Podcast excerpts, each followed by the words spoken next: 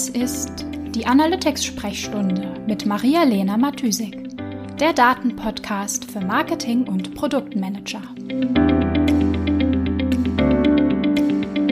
Das ist die Episode Nummer 50, der Google Tag Manager für Dummies und fortgeschrittene Dummies.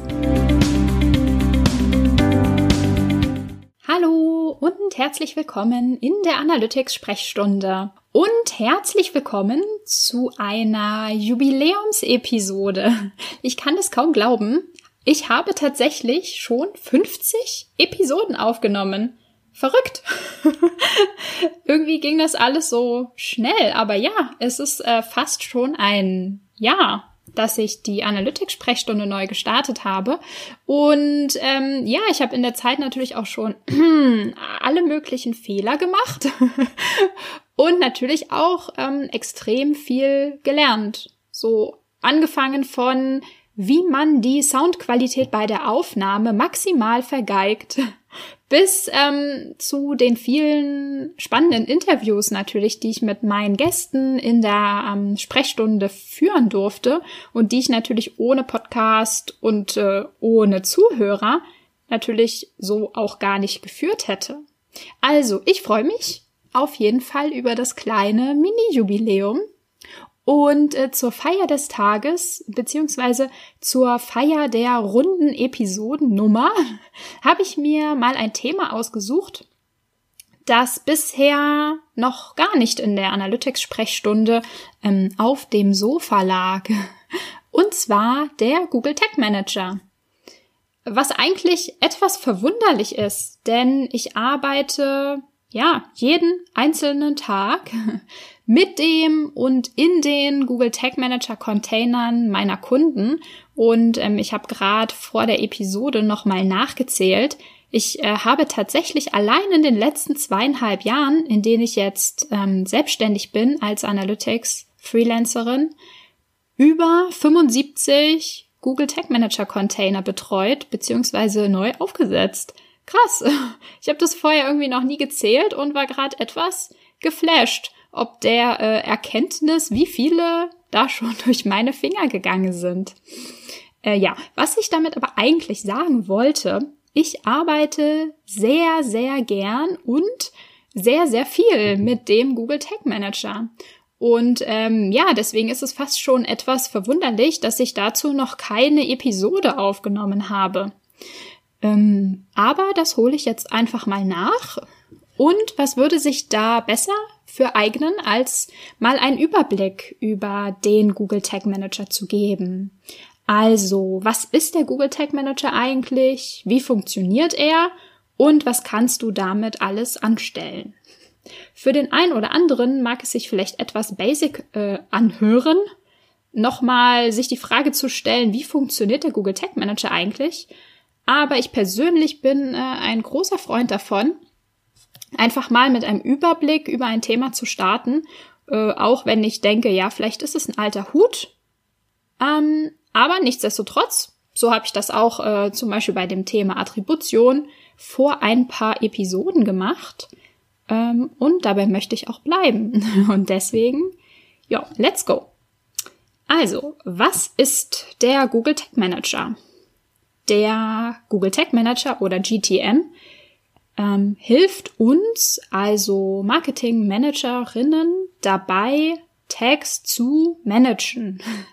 Klingt logisch, ist aber tatsächlich die Krux des Ganzen. Also der Google Tag Manager managt nur in Anführungszeichen und trackt selbst nichts. Also der Google Tag Manager ist zwar für, wird zwar fürs Tracking verwendet, hat aber an sich, also als Funktionalität erstmal gar nichts mit Tracking zu tun. Der Google Tag Manager ist praktisch ein Weichenstellwerk. Also ich finde das immer ein ganz gutes Bild, weil das irgendwie das ausdrückt, was der GTM macht. Also ein Ort, an dem die Fäden zusammenlaufen und an dem wir die Weichen stellen können, also festlegen können, was soll wann, wie, wohin genau transportiert werden. Also welche Weiche soll wann in welche Richtung umgelegt werden, damit der Transport in eine bestimmte Richtung gehen kann. Also in unserem Fall handelt es sich natürlich um Daten. Also im Google Tag Manager können wir festlegen, wann genau welche Datenpakete genau wohin gesendet werden sollen. Also wir können die Datenpakete neu zusammenstellen, auch umgruppieren und dann erst in, in eine neue Richtung, also an ein bestimmtes Ziel schicken. Also diese Ziele könnten dann zum Beispiel sein, eine Google Analytics Property oder ein Google Ads Account oder halt auch ein Facebook Ads Account. Also unterschiedliche Orte, an denen wir die Daten zur Verfügung haben wollen und an die wir sie senden wollen. Aber der, ähm, der GTM kann nicht nur die Daten ähm, in einem bestimmten, also nicht nur Daten in einem bestimmten Format an ein bestimmtes Ziel senden, sondern ja, letztendlich ist Tracking eher ein Spezialfall, sag ich mal so. Also im Endeffekt kannst du über den Google Tag Manager alles Mögliche managen, also alle möglichen Arten von Code-Snippets ausführen oder blockieren und ähm, ja, so zum Beispiel auch Pop-ups, sag ich mal, als Beispiel auf einer Webseite ausspielen. Also es hat gar nichts mit Tracking zu tun. Es ist einfach ein Code, der zu einem bestimmten Zeitpunkt ausgeführt werden soll. Genau, wir interessieren uns natürlich vor allem für die Tracking-Anwendungsfälle des äh, GTMs, denn dafür wurde er auch ursprünglich erfunden. Gut, also wie funktioniert der Google Tag Manager? Der ähm, Container, also der Google Tag Manager Container ist praktisch die Hülle, ja, wie das Wort schon sagt, also ein Container, ein Behältnis aller Definitionen und Regeln, wann welche Weiche gestellt werden soll, sozusagen, ähm, ja, die wir einfach festgelegt haben. Und dieser Container, dieser Google Tag Manager Container wird über einen kleinen Code Snippet in die Webseite implementiert. Also optimalerweise, wie üblich beim Tracking, ganz oben in die Seite. So, und was dann passiert, ist eigentlich relativ straightforward. Also eine Webseite wird geladen, also ein Page Load findet statt und damit wird auch der Google Tag Manager Container geladen. So. Und dieser Container Code verweist erstmal nur den Browser auf den Google Server, wo der eigentliche Inhalt den wir definiert haben. Also alle ähm, Regeln und Tracking-Tags und alle Code-Snippets, die wir unter bestimmten Bedingungen ausführen wollen, die da sozusagen hinterlegt sind. So, und dann werden die Code-Snippets, ähm, die da hinterlegt wurden, praktisch geladen, ausgeführt, blockiert, je nachdem, was wir ähm, da definiert haben. Das heißt, ähm, ja, man sagt in dem Fall, äh, dass die Snippets asynchron geladen werden. Ähm, ja, früher zu, äh, zu Anbeginn des Tracking-Zeitalters wurden ja alle Tracking-Snippets ähm, praktisch hardcoded in die Seiten, also in den ähm, Webseiten-Quellcode reingeschrieben und wurden dann praktisch mit dem Laden der Seite so von oben nach unten gelesen und ausgeführt. Also es gab praktisch eine Reihenfolge. Die Tags oder die Snippets, das waren ja noch keine Tags, die Snippets, die weiter oben integriert waren, wurden halt eher geladen und ausgeführt als die, die weiter unten integriert waren. So, und dadurch, dass ähm, die Regeln im, im Tag Manager Container praktisch alle zur selben Zeit jetzt geladen werden, ähm, können die sozusagen parallel zum Laden der Seite ausgeführt werden. Also sie sind nicht mehr sozusagen an die Reihenfolge gebunden, ähm, sondern genau, die, die stehen jetzt nicht mehr untereinander oder übereinander im Quellcode, sondern einfach im Container, der auf dem Google Server sozusagen liegt und dort geladen wird. So, das ist auf jeden Fall super, denn es spart uns Ladezeit. Beziehungsweise das ist der Grund, warum, ähm, wenn man einen Google Tag Manager verwendet, sich die Seitenladezeit der eigenen Webseite verbessert im Vergleich zu der Version, dass man alles hardcoded, also alle Tracking-Snippets hardcoded in die Seite äh, einfügen würde. Allerdings, und das ist immer so ein kleiner Mythos rund um den Google Tag Manager, auch nicht auf Null. Also die Implementierung von einem Google Tag Manager verlangsamt die Seite trotzdem wenn wir da super viel und super umständliche Definitionen im Google Tag Manager angelegt haben, ist es nicht so, dass die Seitenladezeit nicht beeinflusst wird vom Tag Manager. Aber natürlich wesentlich weniger beeinflusst, als wenn wir das, die ganzen Snippets und Variablen dort hardcoded ähm, definiert hätten. Das ist auf jeden Fall schon mal ein Hinweis darauf, warum es super sinnvoll ist, den ähm, Google Tag Manager nach, ähm, ja, nach Best Practice einzurichten, um halt wirklich möglichst sparsam und möglichst sinnvoll das Ganze zu strukturieren. Gut, also der Google Tag Manager wird ähm, mit PageLoad geladen und die Definitionen, die wir hinterlegt haben, werden ausgelesen und entsprechend der Anweisungen und unserer Definition ausgeführt. So. Das kann zum Beispiel sein, ähm, auf PageLoad wollen wir zum Beispiel ein ähm, Page View Hit mit den entsprechenden Parametern, also zum Beispiel die Page URL an Google Analytics senden. So, das wäre eine Regel, die wir sozusagen im Tag Manager definieren können. Oder auch, ähm, dass wir auf Button-Click, also wenn der Nutzer zum Beispiel auf den Add-to-Card-Button bei einem Produkt im Online-Shop klickt, möchten wir ein Event auslösen und die Information an den Facebook-Account senden. Um die Information dann halt zum, zur Optimierung von unseren Ads zur Verfügung zu haben. So. Grundsätzlich könnte man schon sagen, dass es eigentlich nichts gibt, was der Google Tag Manager nicht tracken kann, um das vielleicht mal so ein bisschen plakativ zu sagen. Im Grunde sind es alles kleine Code-Snippets, die nach bestimmten Regeln ausgeführt werden. So.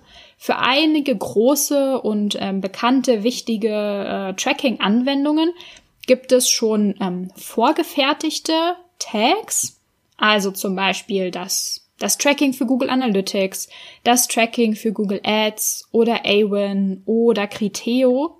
So, das ist alles schon ähm, vordefiniert sozusagen im Tag Manager.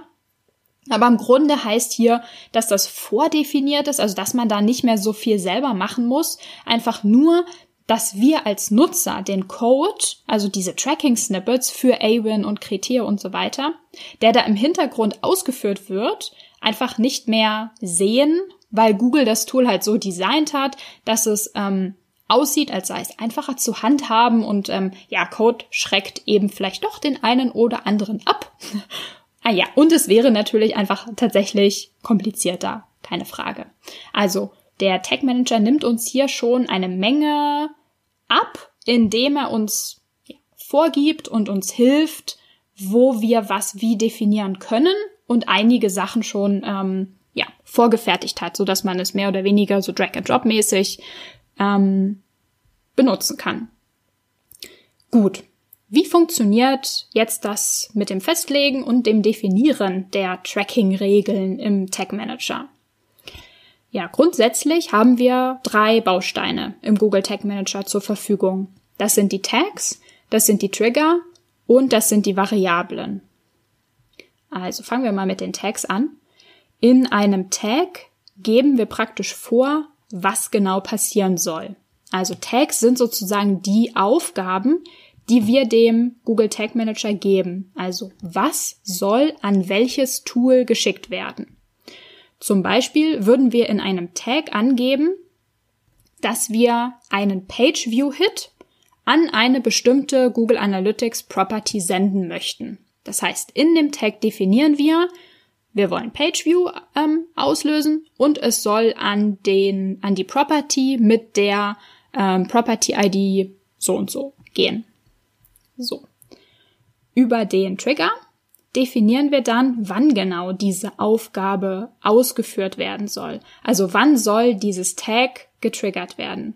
In unserem Fall soll es halt in dem Moment gefeuert werden, wenn die Seite geladen wurde.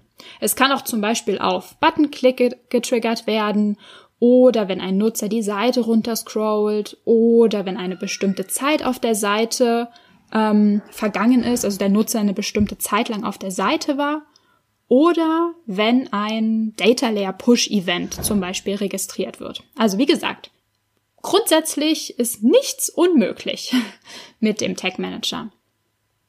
Und als letztes haben wir noch die Variablen.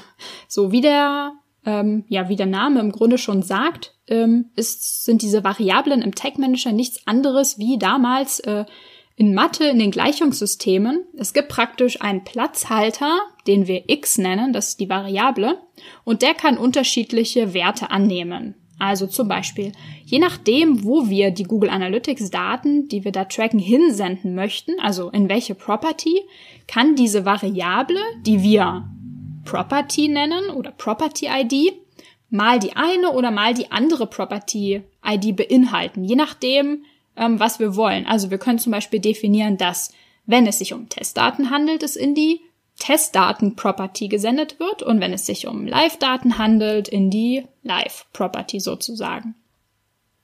Also mit diesen Variablen können die Tags und Trigger super genau spezifiziert werden, zum Beispiel wo welche Werte abgefragt werden oder wo welche Werte gespeichert werden sollen, übergeben werden sollen oder was wann gesendet werden soll, wenn zum Beispiel irgendein ähm, Wert fehlt oder undefiniert ist. Genau, und auch hier ähm, hilft uns der Tag Manager, indem es schon einige vordefinierte Variablen gibt und ähm, wir uns aber trotzdem immer noch unsere eigenen Variablen definieren können, wenn wir das möchten. Ja, das sind ähm, die drei wichtigen Bausteine, aus denen der Tag Manager besteht. Ähm, ja, und la last but not least, ähm, der Grund, warum der ähm, Google Tag Manager so viel Spaß macht und er einfach mega wahnsinnig praktisch ist, ähm, ja, wenn man sozusagen ein, ein wirklich gutes, solides Tracking-Setup machen will und ähm, ja, eine gewisse Transparenz auch braucht, ist die Debugging-Funktion von dem Google Tag Manager. Also alles, was wir ähm, dort anlegen, einrichten, definieren oder ändern an den Tags und Triggern und Variablen, können wir immer auch live auf unserer Webseite testen. Also du startest den Debug-Modus oder auch den Preview, die Preview sozusagen von den Änderungen und ähm, navigierst dann sozusagen auf der Webseite herum und löst die Events aus, die du tracken möchtest. Also du klickst auf die Buttons, für die, für die du ähm, Tags und Trigger eingerichtet hast. Du navigierst vielleicht auf eine neue Seite oder lädst die Seite neu oder rufst ein Produkt auf, wenn es ein Online-Shop ist. Und dann kannst du über den Preview-Modus sehen, was genau, wann genau getrackt wird und wohin praktisch gesendet wird. Also an Google Analytics oder Facebook und so weiter. Also du hast praktisch die volle Transparenz darüber, was dein Setup tut. Und natürlich auch, was es nicht tut, wenn sich zum Beispiel ein Fehler eingeschlichen hat oder du irgendwie eine technische Eigenschaft deiner Webseite nicht beachtet hast. Also zum Beispiel, oh, du hast zwar auf PageLoad, du möchtest auf PageLoad etwas triggern, aber an der, an der Stelle lädt die Seite gar nicht neu, sondern der Content wird vielleicht dynamisch ähm, zur Verfügung gestellt. Genau, und das siehst du dann halt, wenn du diesen ähm, Preview-Modus verwendest, was halt super praktisch ist. Gut. Ja, und vielleicht noch ein Hinweis für alle, äh, die nicht mit Google Tools arbeiten, also jetzt vielleicht nicht mit Google Analytics oder dem Google Tag Manager. Ähm, der Google Tag Manager ist keine Google eigene Erfindung oder so. Also fast alle großen Tracking Tools haben ein eigenes Tag Management System. Ähm, andere Tag Manager sehen vielleicht ein bisschen anders aus oder haben irgendwie ganz andere Naming Conventions, aber das Prinzip von man hat ein Tag, also was genau soll passieren, man hat Variablen, die man unterschiedlich befüllen kann und man hat Auslöseregeln, das ist praktisch in allen Tag Managern identisch, also praktisch übertragbar. Ja, und ähm, wenn du dich jetzt fragst, ob du vielleicht von einem Plugin-Tracking, vielleicht über Shopify oder WordPress, auf ein Tracking über den Google Tag Manager umsteigen solltest, dann abonniere am besten die Analytics-Sprechstunde. Denn ähm, ja, beim Brainstormen für diese Episode sind mir so viele Ideen gekommen, ähm, welche Aspekte ich am Tracking über den Tag Manager ähm, wichtig finde und was ich da noch so alles beleuchten könnte, äh, dass die Liste immer länger wurde und ich äh, garantiert eine der nächsten Episoden mh, hm, wieder zum Thema Google Tag Manager machen würde. Ja, gut. Also, bis dahin Auf jeden Fall, aber äh, bis zur nächsten Woche und zur nächsten Episode. ciao, ciao. Die Shownotes findest du wie immer unter analyticsfreak.com slash podcast. Ich würde mich außerdem mega über Feedback jeder Art freuen. Also schreib mir gern eine Mail an maria at analyticsfreak.com oder über meine Social Media Kanäle.